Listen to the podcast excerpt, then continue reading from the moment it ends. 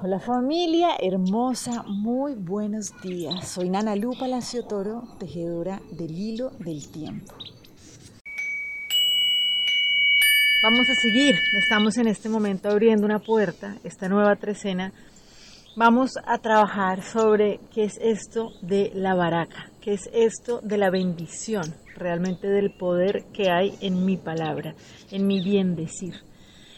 Entonces, hoy vamos a comenzar esta rueda, pues a seguir porque esto es un tejido constante, pero esta trecena hoy nos vamos a dejar guiar del Nahual Hunzi. Y el Nahualito Tzi es el que nos viene a recordar cuáles son esas leyes que gobiernan nuestra vida. O sea, realmente hay unas leyes divinas que si nosotros lo comprendemos, las comprendemos, pues podemos hacer de nuestro diario vivir algo hermosísimo.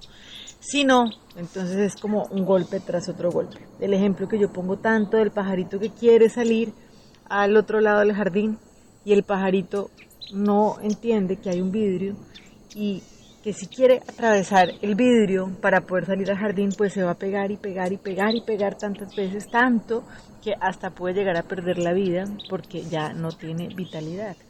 Entonces uno le diría al pajarito, obvio que todo ese jardín, ese bosque divino es para ti pero busca otra manera. Hay unas leyes que hay que respetar. Si te sigues pegando contra el vidrio, posiblemente puedes morir. Y eso es lo que nos viene a decir el Nahualito Hunzi. Hay ciertas leyes que hay que aprender a reconocer y a respetar para poder disfrutar esta experiencia de estar vivo.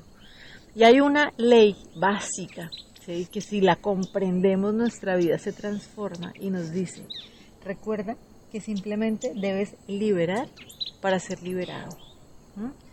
Si en algún momento de nuestra experiencia, de nuestra experiencia aquí en la encarnados, no la estamos pasando bien, sencillamente es porque hay algo que estamos creyendo que es inaceptable, que es algo que requiere ser perdonado, es decir, donado permanentemente de nuestra manera de comprender la realidad porque en lo profundo lo que sucede es que estamos creyendo que realmente hay algo que viene a generarnos malestar, a generarnos dolor, como que si cargáramos una culpa y tuviéramos que vivir esa culpa y vivir ese malestar.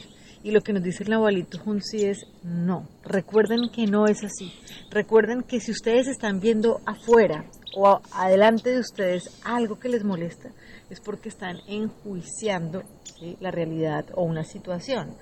Y siempre que ustedes estén enjuiciando, lo que sucede es que van a ser los primeros que van a ser enjuiciados. Siempre que nosotros condenemos, vamos a ser los primeros que vamos a ser condenados. Entonces, hoy vamos a trabajar, es que se teje de una manera hermosísima, porque es reconocer que realmente siempre lo que decimos, lo que yo estoy dando me lo estoy dando a mí. Y si yo creo que tengo el poder de venir a juzgar a alguien, inevitablemente lo que estoy pensando es que alguien va a venir a juzgarme a mí. Y esto es como mantenerse en una dinámica de separación constante. Por eso hace siete días abrimos esta puerta donde recordábamos que preso es preso, ¿sí? no importa del lado, de qué lado de los barrotes esté. Entonces es, ok, el momento en que yo dejo de verdad de enjuiciar, de mantener preso al otro, pues me libero yo. Viene siempre a mi mente un ejemplo también, me encantan los ejemplos, porque es la única manera que lo traemos a nuestra vida.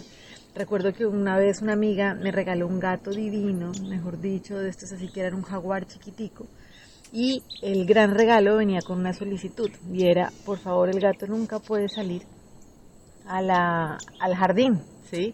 Porque este gato era muy costoso y realmente, claro, si salía, nunca había salido porque se le podían pegar las pulgas, porque se podía perder, porque se lo podían robar. Pero en ese momento yo comprendí que, claro, el gato me parecía hermosísimo, me conectaba muy bien con él. Pero yo vivo en la naturaleza, me encanta tener las puertas abiertas. Si yo llego a tomar la decisión de estar con este gato encerrado, me tengo que encerrar yo también. Es como cuando uno viene a tener a alguien preso pues está totalmente preso, el que está cuidando que ese preso no salga. Entonces los presos somos los dos. ¿Qué es lo que necesitamos hacer? Dejar de estarnos enjuiciando, dejar de mantenernos presos, porque es la única manera realmente de salir de esa cárcel juntos. Entonces, para esto vamos a trabajar hoy con la lección del curso de milagros, que nos viene a recordar algo clave en la lección 198 y nos dice, solo mi propia condenación me hace daño. Esto es clave porque necesitamos recordar que de verdad no hay nada que me pueda condenar más que esa creencia limitante que me mantiene preso. ¿Listo? Entonces, acuérdense que aquí estamos trabajando el poder de la palabra. Y aquí hay algo muy, digamos que fundamental que necesitamos recordar siempre, y es que nuestra palabra es gobernada por nuestro sistema de creencias. Entonces necesitamos ordenar qué es lo que está creyendo, qué es lo que está creando mi sistema de creencias, porque desde ahí es que yo ordeno la palabra que genera realidad. Entonces, lo que nos dice la lección de solo mi propia condenación me hace daño, nos recuerda que si puedes condenar, se te puede hacer daño. Pues habrás creído que puedes hacer daño y el derecho que te prescribes puede ahora usarse contra ti, hasta que renuncies a él por ser algo sin valor, indeseable e irreal. Nos dice, condena y te vuelves un prisionero, perdona y te liberarás. Entonces hoy esto es lo que vamos a hacer. A lo largo del día nos vamos a permitir recordar que solo mi propia condenación me hace daño. Solo mi propio perdón me puede liberar. No olvides hoy que toda forma de sufrimiento oculta algún pensamiento que niega el perdón y que el perdón puede sanar toda forma de dolor. Acuérdense que ese perdón viene cuando yo recuerdo que solamente dono permanentemente eso que yo no soy para en ese lugar permitir oír esa voz de la divinidad, que es la que nos permite caminar con claridad y saber hacia dónde avanzamos. Les mando un abrazo gigante y bueno, sigamos entonces jugando el juego de la vida tejiendo este hilo del tiempo. Chao.